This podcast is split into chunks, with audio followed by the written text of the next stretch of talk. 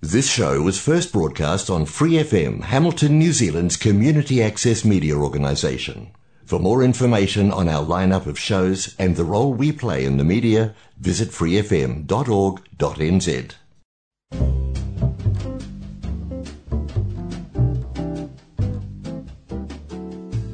Kia ora, Brasil! O programa de rádio comunitária em Hamilton, na Nova Zelândia, para brasileiros ao redor do mundo. Que hora New Zealand, que hora Brasil, que hora mundo? Olá, eu sou a Maia Hasegawa, estou aqui na Nova Zelândia. No programa anterior a gente estava conversando com a Karen Otino e a Débora Índio, que infelizmente teve problemas de conexão e a gente teve que interromper a participação dela. Então a gente volta hoje para finalizar a entrevista com ela. E a gente estava falando sobre a nossa experiência de ser descendente de japonês em outros países, porque uma coisa é a gente ser sansei, ou seja, a terceira geração, estar lá no Brasil, e depois a gente mudar para um outro país. E ela voltou, digamos, para a origem, né? Como o pessoal fala assim, volta para o seu país, ok, ela foi para o Japão.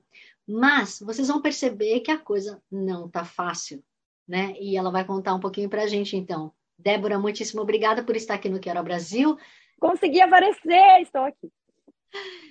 Gente, e a gente tinha chamado a Débora Índio no, mais para o comecinho do, da nossa entrevista, mas é que infelizmente ela teve problemas técnicos ali de conexão e agora ela vai contar para a gente por que, que ela teve que passar por toda essa saga de inclusive para casa de uma amiga, né? Porque na, no local que ela estava no, no, café a conexão não estava boa. Débora, o que está acontecendo com a sua casa que você está sem internet?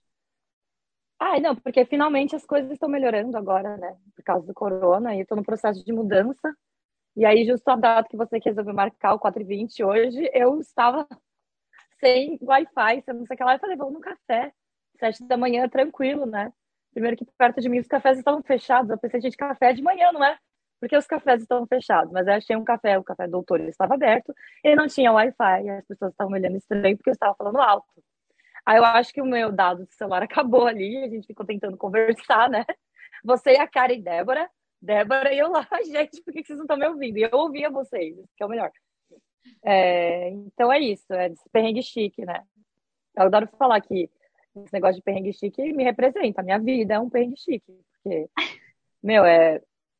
Às vezes eu vejo assim, porque Tóquio é muito assim, eu tô em Tóquio, né, Maia? Tóquio você fica muito em volta de pessoas que estão fazendo eventos, está tudo acontecendo, e mesmo você ali no seu trabalhinho ali, não conseguindo bancar muitas coisas, você é chamado para muito evento, assim evento disso, evento, você fala, gente, você tá ali tomando um champanhe você fala assim, gente, quando que eu conseguiria vir nesse lugar?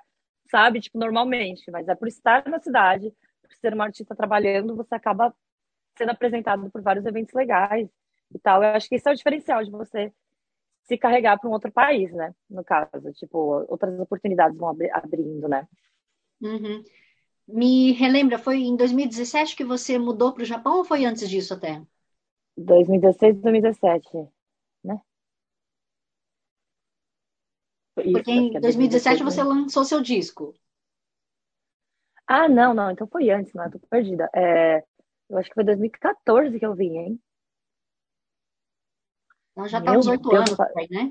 É, oito anos, oito anos. Ah, então é mais ou menos Bem o mesmo tempo que a Karen. Anos aqui. É, isso, nós expatriamos tudo meio que na mesma época. Ah, é. Eu vim um pouquinho depois. Eu estou há quase cinco anos aqui na Nova Zelândia. Eu lembro que você ficou um tempo no Brasil, ainda que eu, que eu né, a gente está conversando ainda. E aí, como é que você está sentindo aí, cinco anos? A gente não, não manteve contato depois disso, né? Pois é.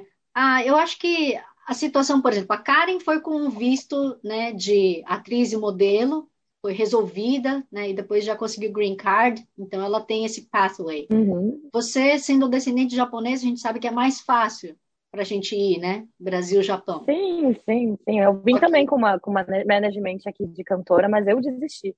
Uhum, eu desisti sim. total, assim, rolou muito abuso ali, tipo, coisas que na minha vida não admito de coisa nenhuma, mas não só ouvir de você, porque eu estou curiosa de você, estou de volta aqui. Não, e eu ainda estou nessa batalha, porque é, eu vim com o visto de trabalho vinculado com o do meu marido, que ele veio fazer um doutorado. Então, ele é. acabando o doutorado, a gente consegue mais um, três anos de visto de trabalho, mas aí a imigração não para de mudar a regra, a gente achou que ia estar resolvido já no primeiro Ai, ano. meu. é uma caca. É um. É, caca, para não falar outro C mais curto, quase que eu falei. É um caca. É, exato. Mas, Débora, é, você chegou a mencionar, né, na entrevista com o Yobambu, algumas situações sim, que você sim. passou como cantora. E me ah. deixa triste em saber que depois de três anos tentando e persistindo, você não conseguiu, né? Isso porque eu te vejo assim como um super ícone. Você é um talento, como o Kendi disse também, que para mim você é uma artista completa. Eu vou ressignificar a palavra conseguir que você usou, porque eu consegui muita coisa, né? Assim, eu acho que a minha desistência foi uma conquista grande. Porque ter ficado ali onde me bateram não seria uma conquista jamais na minha vida. E colocar isso como não conseguir é me colocar como uma derrota, e para mim não é, claramente. Tipo, é uma vitória enorme eu ter olhado para a cara deles e falar, gente, é violência física, eu não vou ficar. Entendeu? E eu tive o perdão, tá, pedido de desculpa pelo Nakamura Sensei, sério, seríssimo. Ele falou, desculpa, eu não consegui te proteger. E para mim foi um wake-up call muito maior na minha vida. Por que, que eu estava sendo maltratada daquele jeito? Porque era uma mulher, a minha manager, na, na faixa etária dos 50, que ela sempre foi muito bonita, né? Ela trabalhava na noite no Japão, ela é uma mulher muito bonita. E ela me, ela me encontrou com 20 e poucos anos, assim, no Spring Chicken, na real. Eu vim do Brasil, comprometida a fazer um bom trabalho, e ela era a minha chefe. Então, tudo que ela pedia, eu queria fazer. Eu fui, eu, não é querer jogar pro alto. Eu realmente tentei ser perfeita, porque você vem do seu país para fazer isso. Você vai dar de tudo, certo? E o que ela sentiu foi inveja. É, eu não estou falando inveja que, ah, eu, eu me acho. As pessoas sentem inveja de você por ela, pelo, pelo julgamento delas. Eu, eu vivi isso. Você pode estar sem um puto, assim. Você pode estar pobríssima, sem aluguel, sem lugar para viver direito. As pessoas vão ter inveja de você. Você vai olhar e você vai querer falar, gente, mas eu não tenho nada. Não, não é. As pessoas têm os, os maus resolvimentos delas ali. E o que, que eu vi nisso? Eu não quero fazer isso para mim. Eu não quero envelhecer sem honra, que nem ela. Eu não quero envelhecer maltratando as novinhas. De jeito nenhum. E se essa experiência, não só profissional, porque eu cantei no, Osaka, no Castelo de Osaka. Meu lançamento foi lá no Castelo de Osaka. Eu cantei com os maiores cantores do Enca, que era o sonho da minha avó. E eu fiz tudo isso para honrar a vida da minha avó, né? Que ela foi a professora de Enca no Brasil. A minha escolha de carreira foi para honrar ela. E eu fechei da melhor forma possível para mim, que foi cantando com os cantores dela no Osaka Joe Hall. E aí eu falei, eu vou embora disso. Chega, vou achar a minha própria música. Que a minha, minha vida é única, né? Também. Então agora eu vou achar o que eu quero para mim, só para mim. Então, esse negócio não foi assim, ah, eu não consegui, foi tipo, meu, eu consegui deixar eles para trás, porque depois de um jeito, de um tempo que, que a estrutura é formada no seu cérebro, você não consegue sair desses lugares. Ai, não, porque eu sou essa cantora aqui, eu tenho que fazer isso por eles, mas eles estão fazendo isso por mim, então é, é, isso, esse sistema vai entrando. E eu tive que, depois de três anos e meio, porque o japonês fala, fica três anos numa pedra, em cima de uma pedra. Foram três anos tentando com tudo que eu tinha depois de três anos e meio, porque ainda dei aquela gordurinha de será que não, sabe? Dei aquela gordurinha ali. Eu, eu olhei para todo mundo e falei, gente, eu vou embora daqui, porque minha vida é muito maior do que isso. É, esse, é, esse negócio de ficar sendo massacrada por uma pessoa que não quer se dar bem comigo de jeito nenhum. Mas assim, eu tentei vários approaches, assim, que nem gente que tem família problemática, você tenta uma época da sua vida ser muito legal, aí você tenta depois ser muito boazinha, ou depois você tenta ser mais ríspida, sempre vendo o que funciona melhor, nada, nada dava certo. Porque ela não conseguia gostar, é, no fundo, eu sei que ela tinha ternura por mim, porque eu sou legal, eu sou engraçada, eu sou legal, eu venho comendo pelas beiradas, ela me curtia. Só que esse negócio da idade pegava ela. Eu pegava por momentos assim que a gente entrava em restaurante e era sempre eu e ela, juntas. A gente chegava em restaurante a galera olhava para mim, mas por quê? Porque eu sou mais nova. Eu, se você vê foto dela, ela é muito mais bonita que eu. Ela mais, tipo, meu, ela é muito gata, sério. E a gente entrava nos lugares e as pessoas olhavam para mim, porque eu, eu era da faixa etária das pessoas, no caso, não ela, entendeu? Eu tenho certeza que se perguntassem, ai, bonita, ela era muito bonita. Só que ela ficava assim, tipo. E eu, por ser mais nova, você ainda pensa que você tem muita coisa, você não se ofende com as coisas, entende? É, mas eu entendi isso e eu falei, gente, isso é uma coisa que essa experiência talvez não ter, me ensinou muita coisa musical, mas o que mais veio para mim de bagagem foi que mulher que eu quero ser. E eu não quero ser essa que depois que a pessoa age desse jeito que começa a ser uma tia frustrada. Mas para mim o tia está no tratar mal, sabe? Esse negócio de virar uma tia, se, se você é uma mulher cheia de si, que tá tudo bem, que consegue ser benevolente e tal, você não fica tanto nesse, nesse que do tiazinha, entendeu? Não, não, não. Amargurada. E eu né? fiquei com... E mesmo que se você for uma tia, mesmo que você enrugue na testa, mesmo que, sabe? Isso não quer dizer que as pessoas mais novas são melhores que você, eu não sei que lá o quê. É, é muito que, que você se conta todo dia, né? Se você deixar que o Instagram te conte, que as pessoas na rua te contam, você vai ficar louca, né? E isso foi muito profundo. Eu saí desse lugar muito mais profunda do que eu. Eu lembro que eu falava para minha mãe, é, eu, eu perdia tufos de cabelo assim, é, Maia, ficava buraco na minha cabeça de estresse por causa de ela me puxava, ela maltratava fisicamente assim mesmo. É, e, então eu fiquei muito mal, mas eu lembro que depois que eu passei por isso, minha mãe falou, vou ser outra pessoa agora. Ela conversa comigo, ela fala que é a Débora daquela aquela Débora que você conheceu, né? Tal, ela não existe mais. É, é uma outra pessoa, é o sofrer, né? É o sofrer, mas o o desistir que eu vejo como ressignificar o conseguir, né? O não, o não conseguir ou conseguir. Eu enxergo muita coisa positiva. Na época eu fiquei muito mal. Eu ainda estou sarando da depressão desse negócio. Porque fica, né? É que nem um joelho quebrado, vai ficar sequela ali um bom tempo. Eu ainda tenho tem semanas que, que é muito difícil sair do meu quarto, sair do escuro, sair, tipo, e tentar coisas novas, mas é eu estou feliz com as coisas que eu estou construindo. Eu já tenho produtor novo, já tenho várias coisas engatilhadas.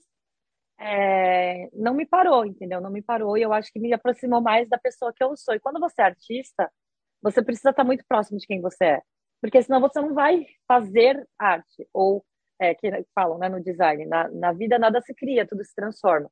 Mas para você conseguir pegar uma tela em branco e transformar ela em algo seu, a sua autoestima tem que estar no lugar. Porque senão você vai pintar uma tela de rosa porque todo mundo gosta de rosa, mas e você? Você nunca gostou de rosa. Se você não sabe quem você é, você não consegue ser um artista, né? Então eu tô nessa, eu tô me fazendo sofrer do corona veio e eu fiquei pronto, agora vou ser um papelzinho ao ar por um tempo, porque fiquei até sem emprego, daí eu falei, o meu, a única coisa que me autoestima era que eu consigo trabalhar. Então eu consigo ficar indo e fazer um dinheiro no arubaito que seja, um três arbaitos, sabe?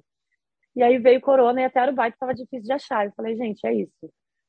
me leva, sabe? O que, eu vou fazer agora? Você estava fazendo aerobar aí, eu dei aula de inglês, eu trabalhei em bares, assim, eu trabalhei na pandemia, eu acho que eu cheguei a trabalhar em cinco bares diferentes. É, porque fazer drinks eu sei, conversar em japonês eu sei também, e beber também eu sei. Só que daí teve um outro problema, né? Porque você puxa a corda de um lado, ela fica curta pelo outro, olha só. Eu comecei a ir nesses lugares para pagar as contas, e o que aconteceu? Eu criei um pólipo na minha garganta, na corda vocal, de ficar bebendo, conversando enquanto bebia. E falando alto, né? Palhaço triste. Sim, falando alto. E, e quando você vai beber com, no bar, com pessoas que você não conhece, eles querem que você fique bêbado, porque eles estão sem graça. Mas se você é grandalhona, eles ficam sem graça. As pessoas estão lá trabalhando grandalhona e dizem, vem beber com nós, venha beber, venha beber. Em japonês tem um negócio que é para virar, né? Eles falam iki, então, uhum. você pode pegar uma bebida inteira, inteira, o negócio tá inteiro ali. Eles vão te falar, Ike, vai olhar na sua cara e quer que você beba assim, ó, tudo, tudo, tudo. E isso daí pra corda vocal, eu acho que é, né? Meu Deus, coisa ruim, muito ruim. Tá, minha voz não é rouca, assim, não sei se você lembra. Ela tá muito mais rouca do que ela é. É legal ter uma voz rouca e sensual pra você cantar e encantar, mas é, tá demais. Tô com um problema físico mesmo. Tem uma bola aqui na minha corda vocal. Então, cada, cada cagada que a gente tem com o tempo, a gente, com a nossa vida de adulta, a gente sabe que a gente paga com o tempo, né? Débora, ok, você estava nos contando, né, anteriormente, quando a conexão estava ruim, de que a pandemia realmente acabou com a sua carreira de cantora. Afinal de contas, você estava nesse tumulto de tentando trocar de produtor ou de manager, e aí vem a pandemia, te derruba mais ainda para baixo, você tem que fazer bicos e tem que sobreviver. Sim. Você também não conseguiu levar a carreira de modelo? Afinal de contas, você Menina, é linda, maravilhosa. Que, olha, não, eu vou te contar um negócio que, assim, é, parece perseguição da vida para mim. Mas, assim, quando eu tava no Brasil, você sabe muito bem disso, e Karen sabe também. A gente não era o perfil, né, amiga? Era assim, tem um bar de sushi ali, vocês vão. Tá? Pode ser linda, o que for, mas é difícil, não é? Lá no Brasil. Aí eu vim aqui pro Japão e a galera sabe que eu não sou japonesa aqui também, viu? Eu sou um perfil meio sudeste asiático aqui. Por que uma japonesa preta, que nem eu, vai aparecer no comercial de protetor solar? Eu não trabalho como modelo aqui. Eu não tenho problema de admitir isso, porque eu, eu não acho que é falta de beleza, assim, não acho que, primeiro, porque beleza tem vários tipos, né? Eu acho que realmente eu, não encontrei meu espaço aqui. Mas, durante, quando eu, quando eu estava em Osaka, eu fui proibida de tentar tudo, né? Quando eu cheguei no primeiro instante, assim, é, que bichinha, né? Você é cantora você não vai ter nem tocar instrumentos eles me deixavam, porque eu tocava shamisen no Brasil, né? Aqui não, o Nakamura Sensei me falava, você é cantora. A pior bronca dele que eu já tomei na minha vida inteira foi porque eu pedi para ele voltar a fazer aula de chame sem violão. Que já tava uns três anos que eu tava parada aqui, eu falei, eu não queria perder isso. Mas ele me deu uma bronca, assim, tipo, você é cantora, por que, que você quer ficar perdendo tempo fazendo várias coisas? Seja o máximo que você tem que ser como cantora. Sabe, pra que, que você quer ficar arranhando violão aí? Mas foi uma bronca feia. E a única real que ele me deu, acho que todo o tempo que a gente trabalhou juntos, foi essa. Então, modelo também não era cogitável ser, a não ser que fosse pelo nome de cantora, sendo a cantora fazendo a propaganda do que eles queriam. E faz sentido, né? Assim, se você tem um nome de cantora, você não vai aparecer sendo só uma pessoa num comercial, sendo que o management está tentando desenvolver a sua imagem como. Não, não vou dar um exemplo extremo, mas uma Ivete, a Ivete Sangalo ali. Você não vai ver a Ivete Sangalo fazendo propaganda andando no Walmart, entende? Tipo, para pensar no onde eles estavam direcionando antes de eu ter desistido, tudo faz sentido. Então, logicamente, respeitei. E depois que eu vim para Tóquio, eu vim com, sozinha, tal, eu vim com o foco de achar o meu som, a minha música, e não modelar. Mas eu tenho uma, uma agência de modelo que é trabalha com gringaiada, nós tudo, né? Nós tudo. Que é, é uma senhora que ela sabe que se precisar, ela me chama para os castings e tal, mas é um lugar, assim, é, é, ela me manda esporadicamente, até hoje eu fiz um, até hoje eu fiz um trabalho, dois, dois trabalhos de modelo, coisa de academia, assim. Só, vem assim, dá uma ajudazinha, mas não, não conto com esse dinheiro de jeito nenhum. Assim, o negócio que vem é cantar para mim, ou então achar algum trabalho mesmo, né? Eu tenho, né, nossa, durante a pandemia, gente, aqui no Japão eu já limpei hotel, já trabalhei em restaurante, eu já é, eu faço faxina em casa, eu tenho amigos assim que precisam de faxina em casa, eu vou e compro dinheirinho tranquilo, tipo, trabalhar nunca foi problema, entendeu? O problema da pandemia é que não tinha como trabalhar. Aí eu comecei a dar aula de inglês, a andar com cachorro, a limpar apartamento e tal. Então, você vai achando, né? Tanto que os aluguéis foram feitos. Gente, mas você então se ressignificou como pessoa, né? Total, mas total, total. Assim, tava é, falando até com uma amiga minha esses dias aí que foi, é difícil você, você se quicar para fora da casa dos seus pais, porque querendo ou não, na minha família, os meus pais, quando a gente era criança, eles tinham uma situação mais, mais difícil, mas depois, quando, quando a gente ficou adolescente, eles foram para classe média e foi maravilhoso, assim, tipo, meus pais nunca me deixaram faltar nada. E você sair de um ambiente desse onde as pessoas são controladas também ao redor, querendo ou não, tem um filtro ali que seus pais estão fazendo que você não percebe quando você está sendo criado por eles rola um filtro enorme da sua família, dos seus primos em volta de você, de todo mundo que te ama. Eles estão jogando o olhar ali e as pessoas mal intencionadas elas vão se aproximar. Elas sabem que tem uma rede de proteção, essa pessoa está numa rede de proteção. E, meu, quando você se joga em outro país, não é uma questão que vem na sua cabeça. Você pensa, ah, os desafios, e nananã. E aí você vem as pessoas e você é uma pessoa muito naive, sabe? Muito, muito concessiva, muito, não, eu vou emprestar porque eles vão me devolver.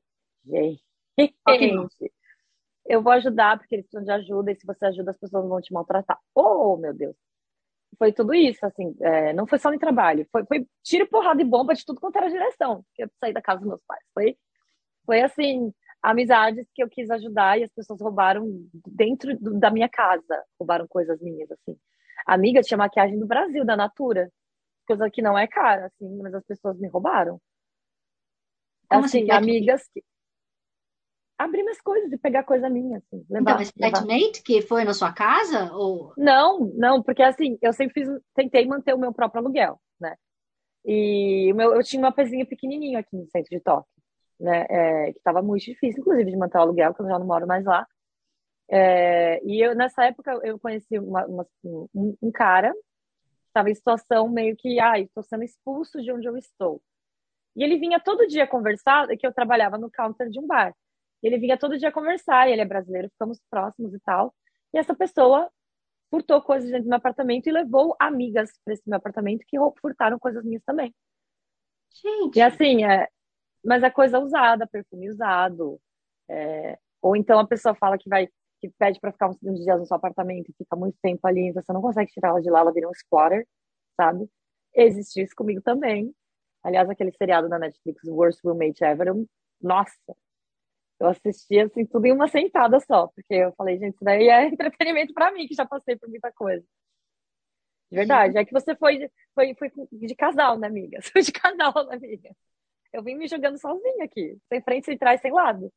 As pessoas te olham uma pessoa sem, sem um irmãozinho que seja no, no país. Aí começar a falar para os amigos, não, daqui a pouco, gente nova que eu encontro assim, eu vou começar a falar que eu tenho uma família de primos bodybuilders aqui, tipo, sei lá. A galera do CrossFit, sabe? Eu falar alguma coisa assim, porque, meu Deus. É, eu, eu, eu, notei esse, esse padrão. E você, se você sai de uma rede de segurança, onde todo mundo é muito Pokémon, é o mundo, o mundo te esmaga. Você ressignifica tudo, tudo, tudo. Mas é legal você conseguir ressignificar isso e ainda pensar que você ainda ajudaria as pessoas, porque eu ainda faria isso. Eu só, tipo, ah, vou sair de casa agora, vem comigo, vamos lá fora, sabe? Mas ajudaria mesmo ainda, sabe? Porque né, se todo mundo parar de se ajudar, onde é que a gente vai parar? Uhum. Você não pensou em nenhum momento em voltar para o Brasil? Largar tudo? Ai, Maia, eu penso por causa da minha família, né? Minha família tá, tá no Brasil. E o que eu mais queria é porque o meu negócio inicial de vir para cá é porque era impossível fazer uma bagagem artística do jeito que eu queria no Brasil com a nossa idade. Eu era a garota servindo sushi lá. Se eu quisesse realmente tu na arte, pegar projetos diferentes, assim, que eu não fosse só étnica, étnica em todos, seria que vir para outro país, né? Eu falei, é isso, gente, é isso. É, é, aquela conta que você vê que não tá batendo ficar lá. Vou ficar lá até quando falando que eu sou modelo, perdendo dias do meu trabalho de graphic design para tentar em casting não ser aprovada.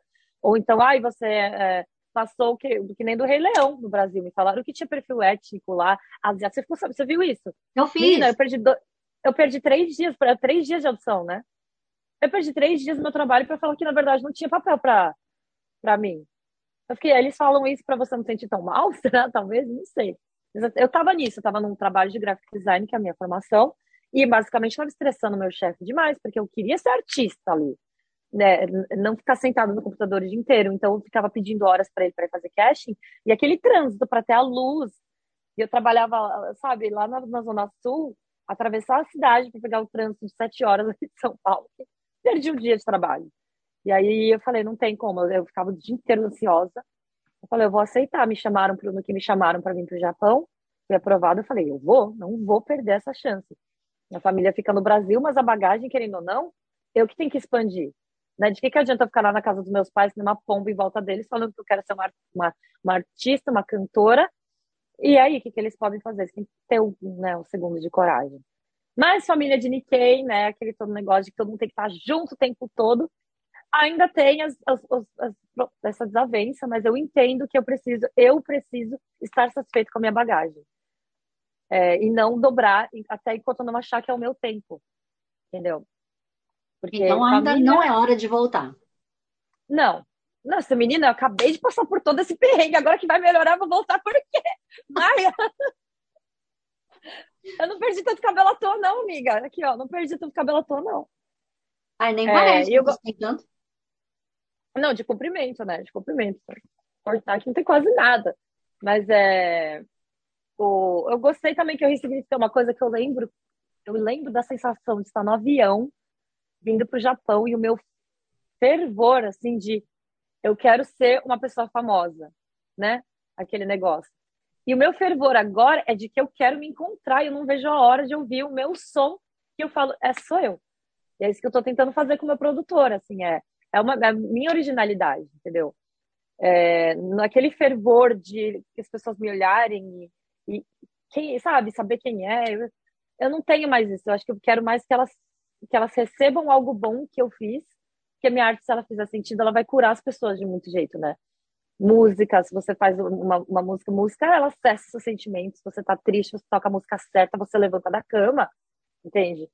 E eu tô muito mais de achar isso, ser, ser mais fiel a quem eu sou, do que, do que ficar me, me encaixotando e falando, eu sou esse tipo de cantora pop, ou eu sou esse tipo de menina assim, ou nananã, mulher, né? Agora já nem menina, mas é. é do que é, eu quero achar, me achar e, e é que as pessoas me celebrem. E eu quero celebrar as outras pessoas do jeito que elas são também. Isso é a melhor a parte mais gostosa de todo esse sofrer, assim. Hum. Foi jogar fora o padrão que eu estava tentando me enfiar e perceber que eu sou muito interessante e, e que tem muita coisa para explorar aqui dentro do que ficar procurando fora o tempo todo, entendeu?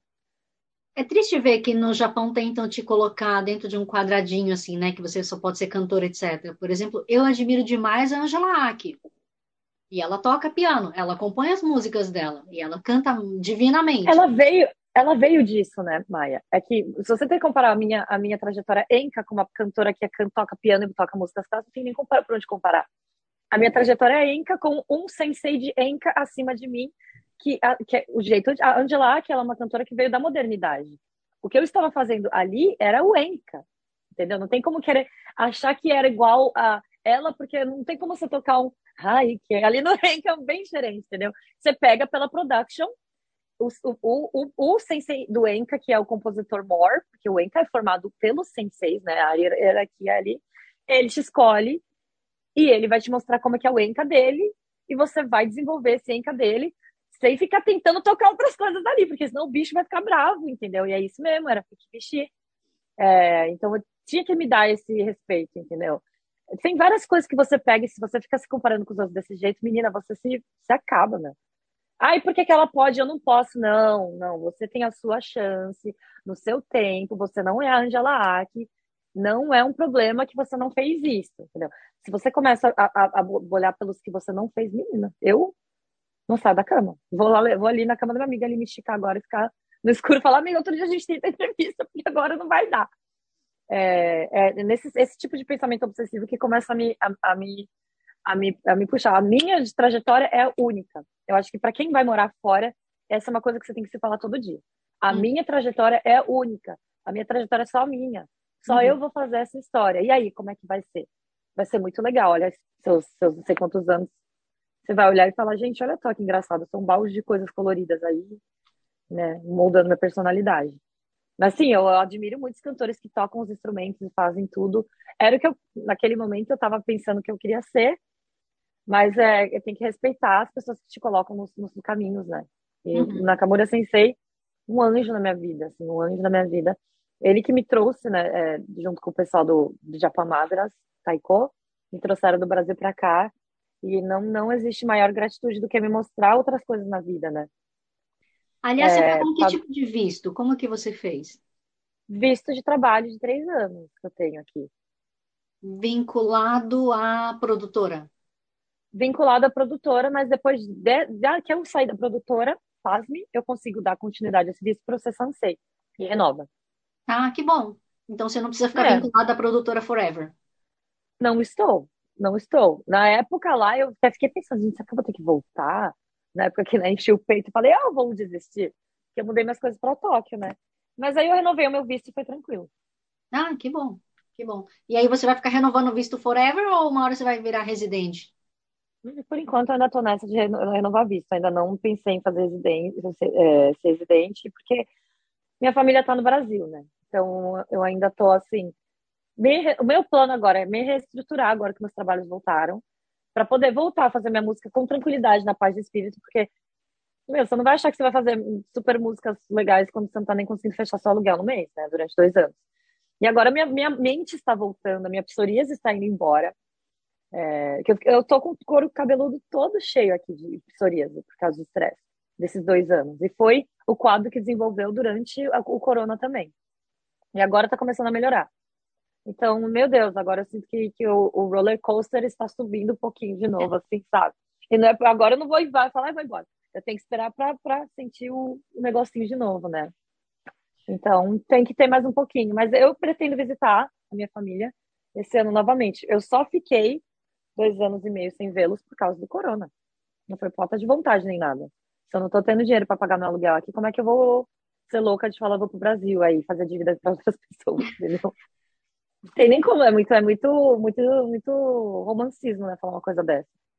Aí é, esse ano, no final né? desse ano, eu já falei pra minha mãe que esse ano eu consigo prometer voltar, entendeu?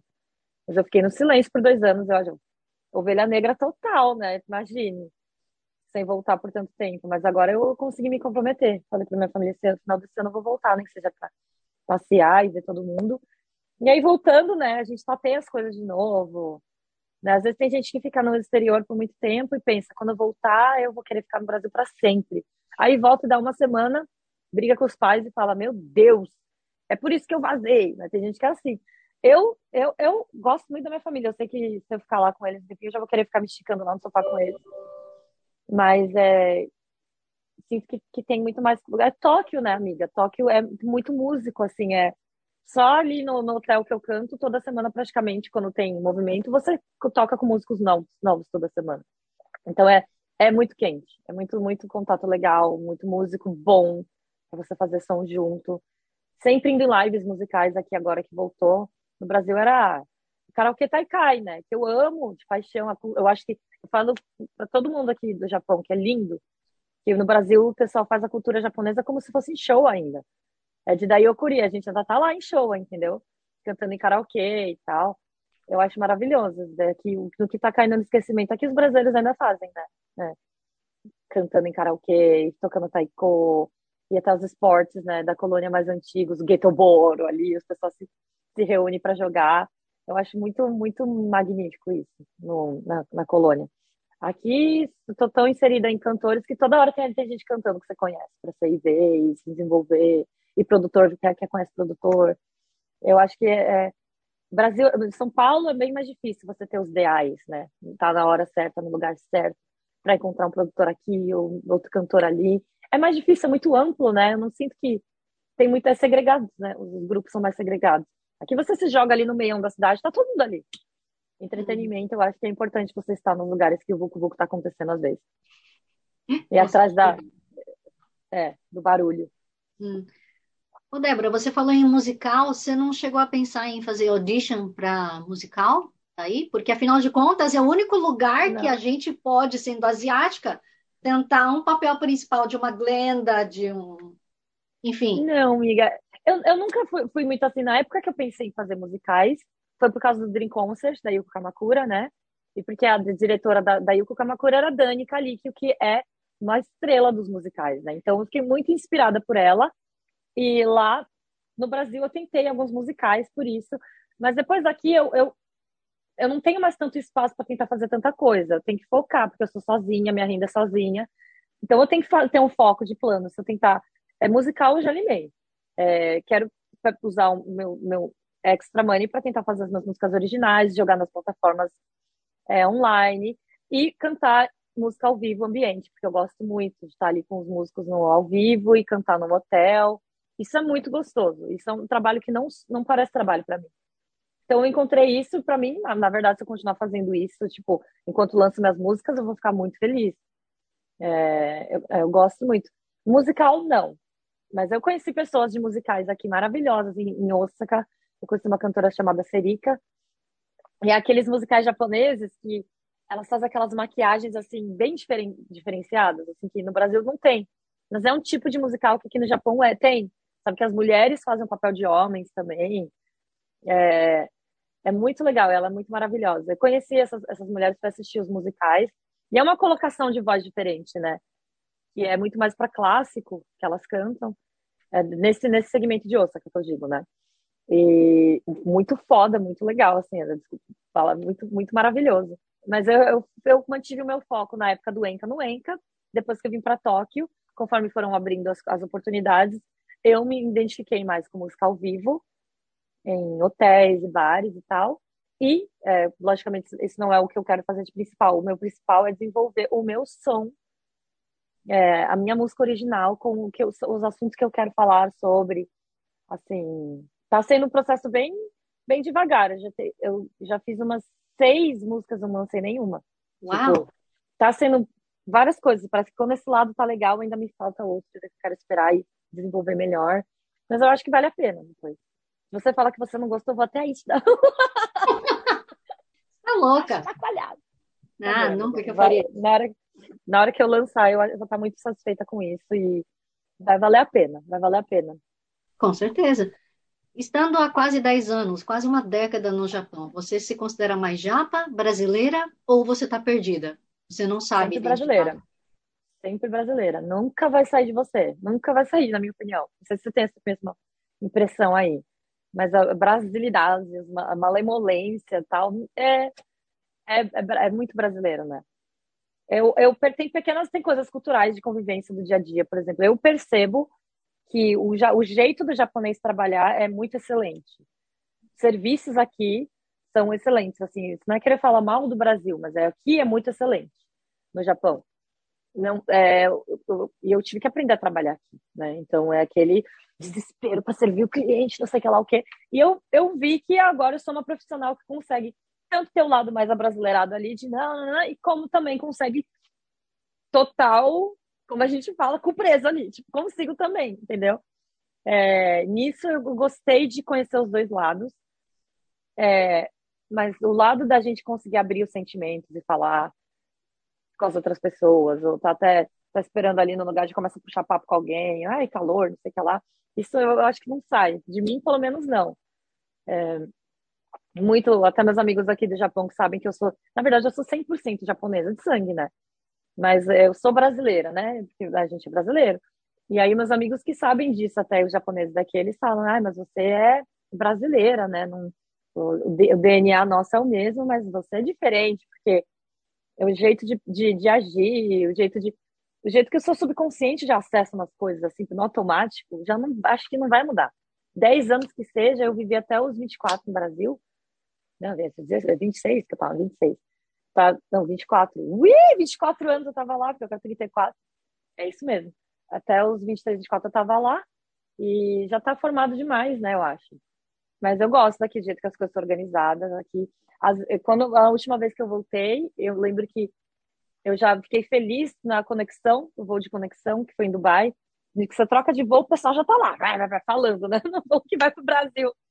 Mas eu lembro que uma coisa que, que, que, eu, que eu choquei um pouco, que eu acho interessante dividir, é que o serviço mesmo, o serviço.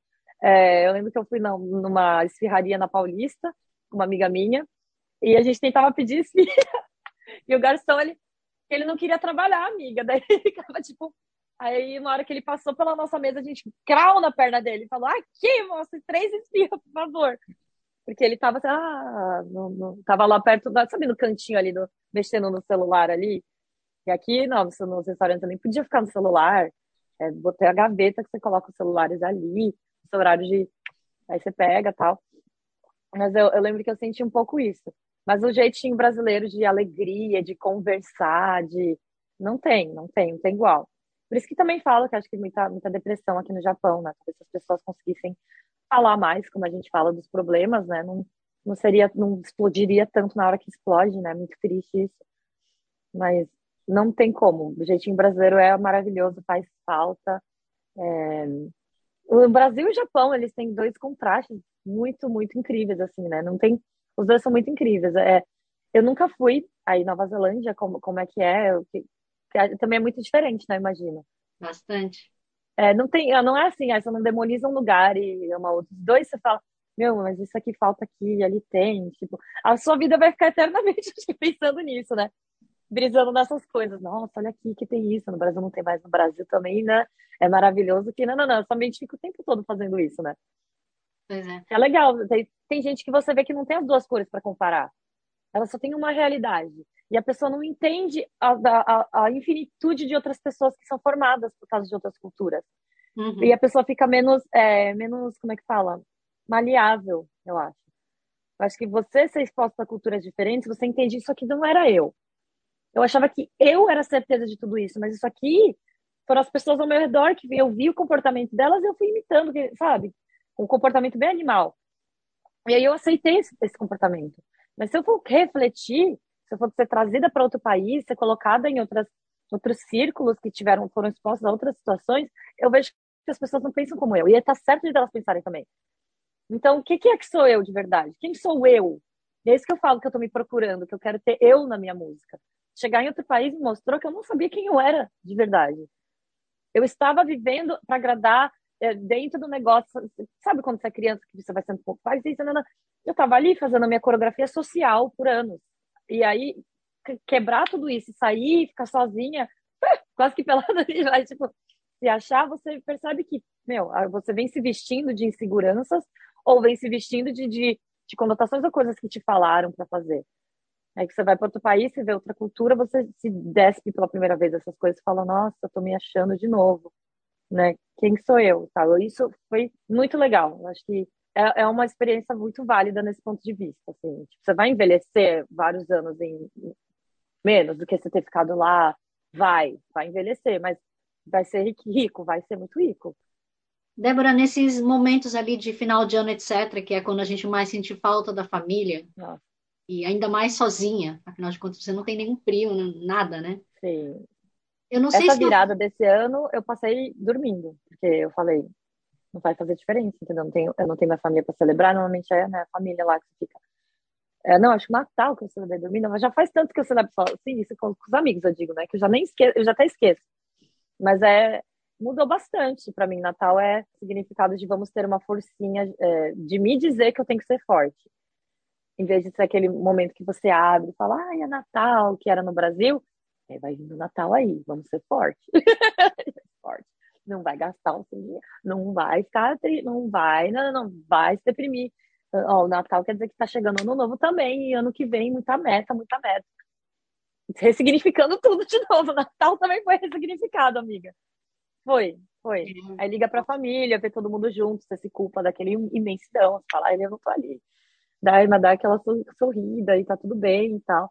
É o velho fingir demência e, e tá tudo bem. Você seguindo os planos.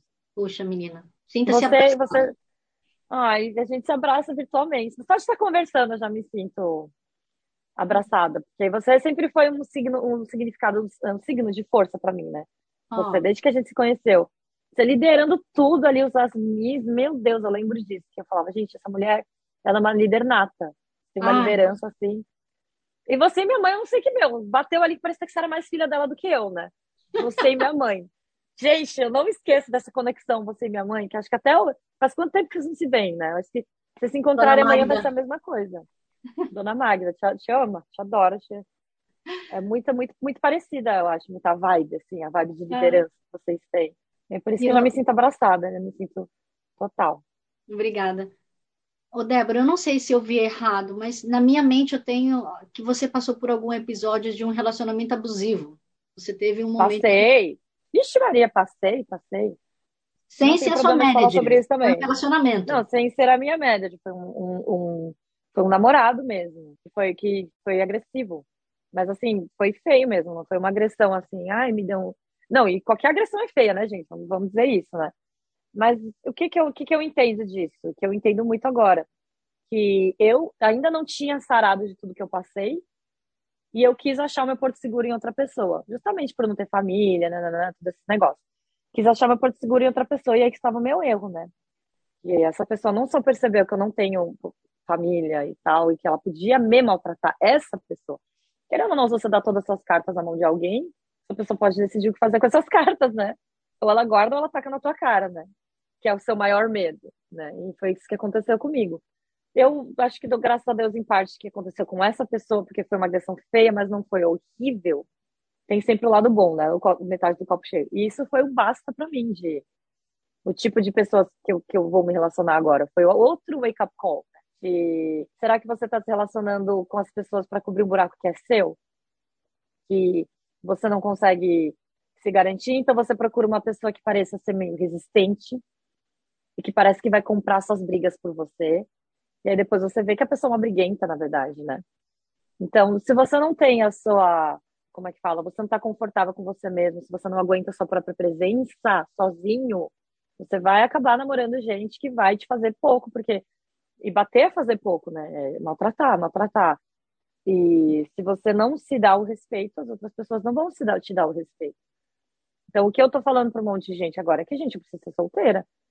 Tá chovendo na minha horta, mas eu falo que eu preciso ser solteira, porque é, se eu não, não, não sei me amar, eu não vou saber amar outra pessoa. Vou amar a pessoa, vou amar a pessoa pelos motivos errados, né?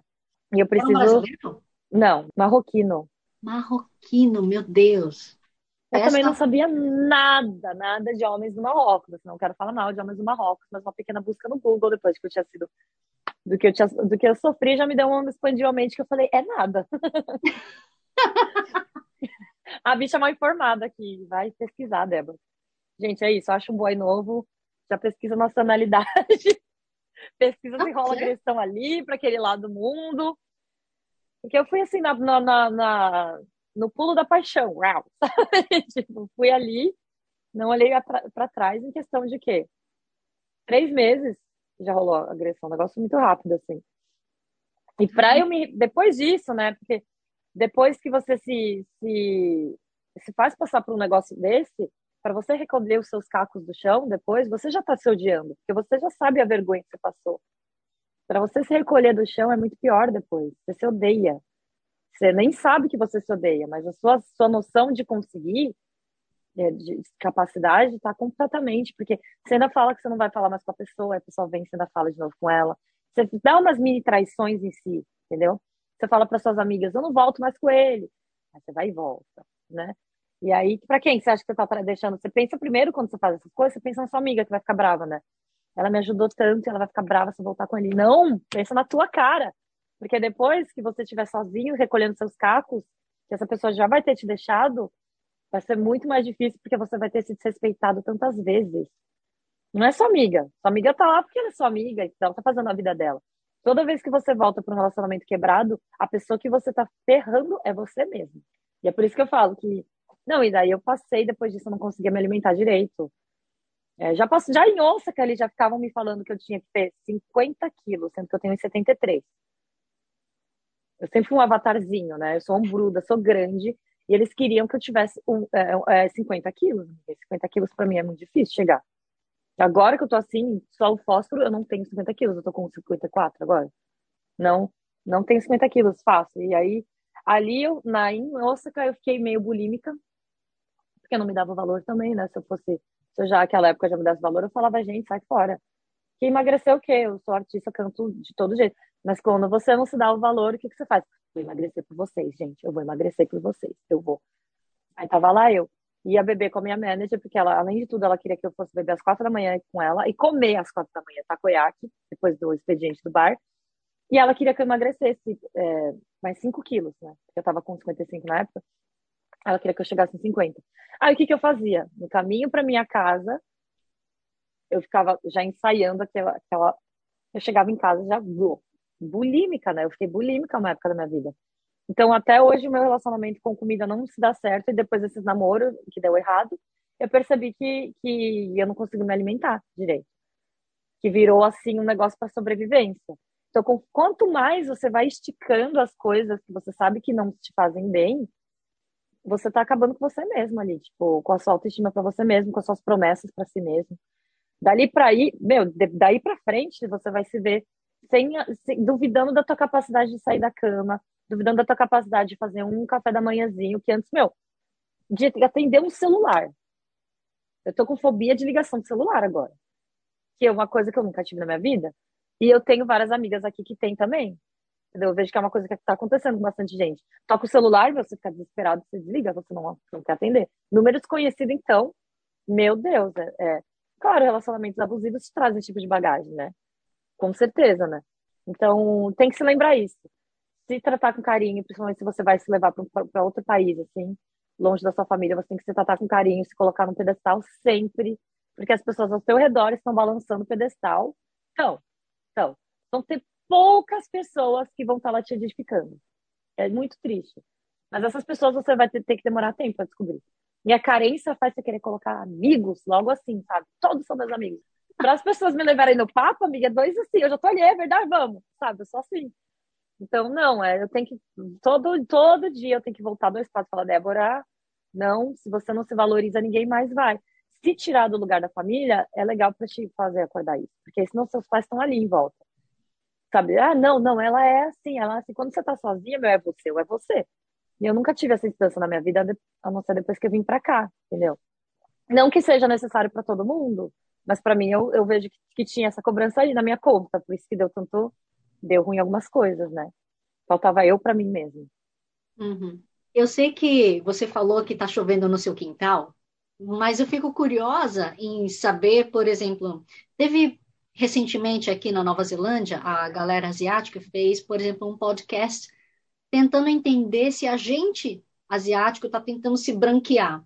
Porque, afinal de contas, a gente tem esse referencial de que o branco é o mais bonito, é o mais sexy, etc. Tem, tem, tem, tem. Eu acho que isso é um movimento que acontece não só com as pessoas de, de, de, de, pele negra, mas com as pessoas de pele amarela também, completamente. Aqui na Ásia, meu, aqui no Japão, é um país feudal, né? Que começou do feudo aqui, certo? Então, é, já, a branquitude em si não vem só da, da, da, da, do eurocentrismo aqui. A branquitude vem dos feudos também aqui. Porque quem, quem ficava na, na rua trabalhando, na, na rua não, na, no sol trabalhando no feudo era o pessoal que não tinha condição, e quem tinha condição de ficar em, coberto, que ficava branquinho, porque a gente, asiático, se a gente fica no sol, a gente vai pegando uma cor. Se você vai sendo exposto gradativamente, você vai ficando, né? Que somos nós no Brasil. É, e aqui tem essa, essa. Eles ficam maravilhados com a branquitude, mas eu, eu, eu tento dividir isso. Aqui eu sei que tem esse negócio do feudo, que é a cultura daqui do país. Que ali no Brasil, se a gente vê todo um negócio de branquitude, a gente na hora já leva para o eurocentrismo, né? Aqui não, aqui eu sei que tem o feudocentrismo, não sei essa palavra, mas tem, tem a cultura do feudo, né? Aqui, na, na Ásia, né? Inclusive, acho que na Tailândia também, recentemente eu fui lá, e eu, meu, eu posso ser uma local na Tailândia. Ali é o país que as pessoas vêm falar na língua local comigo, no primeiro lugar do mundo. Porque no Brasil a galera, ó, japa, ó, japa, ó, japa. Arigato, kakaraka, o pessoal ali, né? Aqui no Japão é, ah, ela não é japonesa, eles meio que já, já entendem que eu, que eu sou Nikkei de outro país. Na Tailândia, até eles viam assim pra mim, já falando só, só a língua deles, e eu achei muito brisa isso, porque a gente é mais, mais escura, né? É, asiática do Brasil, eles já acham que é da Tailândia ali. E não sei, eu, eu sinto que aqui no Japão tem uma linha de beleza que para mim o jeito que elas se maquiam virou uma pessoa é, caucasiana. O jeito da maquiagem, o, o cabelo. o cabelo, junto com a cor que a sobrancelha é pintada. E esse é um movimento um pouco de resistência meu, de oito anos aqui, eu nunca pintei o cabelo. Eu gosto de deixar meu cabelo preto, porque eu gosto. E, e normalmente que as pessoas olham nas minhas features, que elas mais gostam, é o cabelo longo e preto. É, que eu vejo o seu também jogado para o mesmo lado que o meu, eu só nossas brasileiras aqui, a gente gosta disso, né? E eu já, já, já me levei, assim, tipo, tem esse negócio da. Eu tenho um olho meu, que ele não dobra direito. E, meu, não vai consertar. Toca aqui de novo, amiga, toca aqui de novo. E eu fui fazer, eu fiz o negócio para consertar esse olho aqui. E, menina, não adiantou nada, porque meu olho aqui continua sendo maior que esse. Ele volta depois de um tempo, sabe? Ele volta a ser quem você é. é teve uma época ali na minha adolescência que ficou certinho e tal, mas agora, meu, Voltou, voltou. Tentei até uma vez ainda dar um, um pontinho de novo aqui para ver se não, ele volta, volta. E já agora com mais idade eu entendo porque que na época eu, eu quis normalizar os meus olhos, entendeu? Tipo, por que, que eu não fui diminuir esse? Porque a gente vai tentar se aproximar do modelo, do padrão de beleza que ainda reina, né? E, Débora, geralmente dos meus convidados eu peço para escolher uma música brasileira e dedicar para alguém, mas como você produz a sua própria música, se você quiser oferecer alguma música sua, a gente tocar? É, eu tenho, é que assim, eu tenho duas músicas que são bem J-pop, que não tem, não conversam mais com o que eu tô fazendo agora. Porque antes do corona, vou explicar bem rapidinho, porque eu já falei demais. Antes do corona eu ia voltar pro Brasil, tava fechado o Festival do Japão, Anime Fest, tava tudo. E eu lancei essas duas músicas bem popzera, que era para voltar pro Brasil cantando em português, J-pop. Eu não ia continuar fazendo J-pop no Brasil, mas pro boom inicial, o soco do voltei, tinha que ser J-pop, porque eu tô no Japão, né? Então, ganhei uma música do produtor, que inclusive faz músicas pro BTS, esse produtor. Ganhei uma música dele, gravamos, porque é um produtor muito fodão aqui no Japão, e falei, eu vou voltar pro Brasil. Isso, é, eu ia voltar pro Brasil em março de 2020. Amiga, me fala se foi isso, meu. É tipo, eu tava certo, tava certo, tava fechadinho. O Festival do Japão tava escrito que eu ia voltar em março de 2020. Aí veio o corona.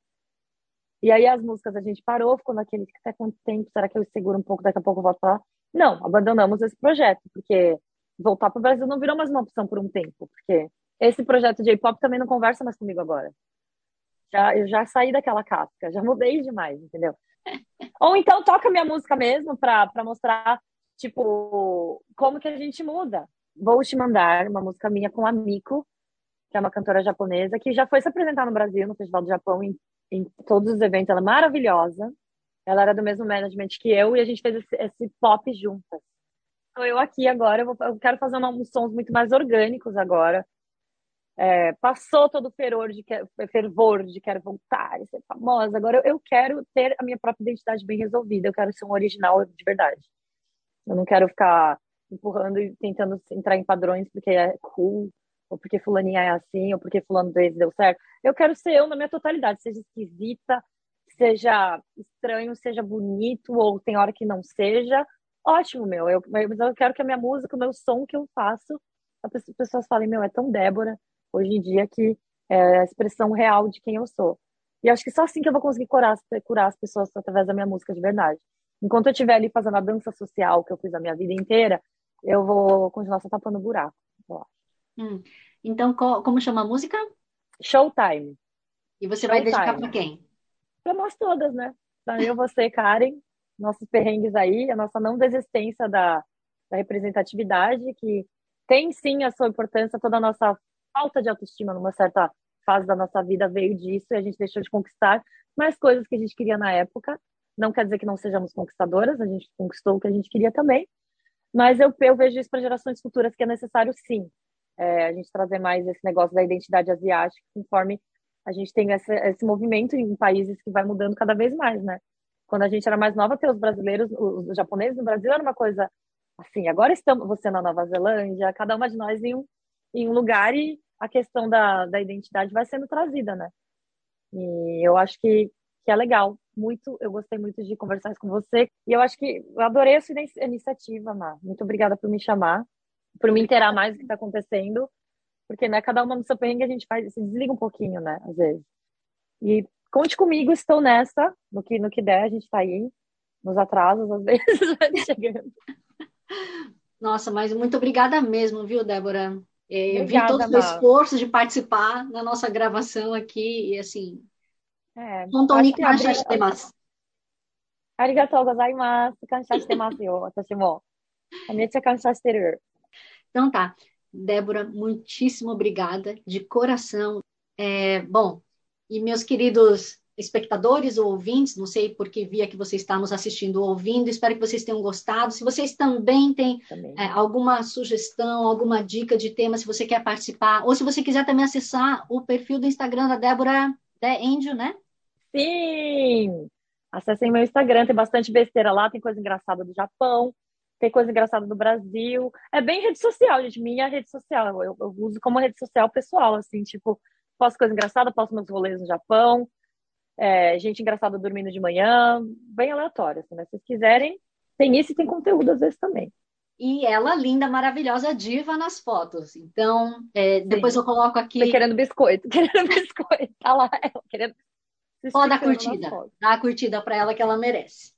Então, Sim meus queridos ouvintes, espectadores, espero que vocês tenham gostado. Quem quiser também entrar em contato comigo, que é Hora Brasil, Brasil com Z, seja pelo Facebook ou pelo Instagram, que eu vou ter o maior prazer em dar a vossa comunidade brasileira ou a gringa, onde quer que ela esteja no mundo.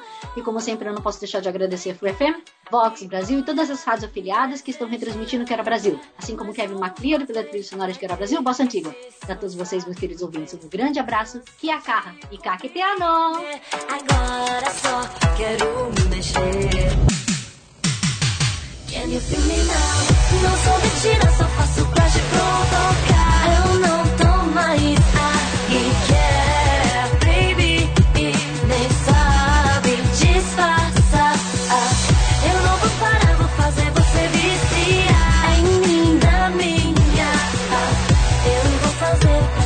more episodes, use the accessmedia.nz app for iOS and Android devices. or subscribe to this podcast via Spotify, iHeartRadio, or Apple Podcasts. This Free FM podcast was brought to you with support from New Zealand On Air.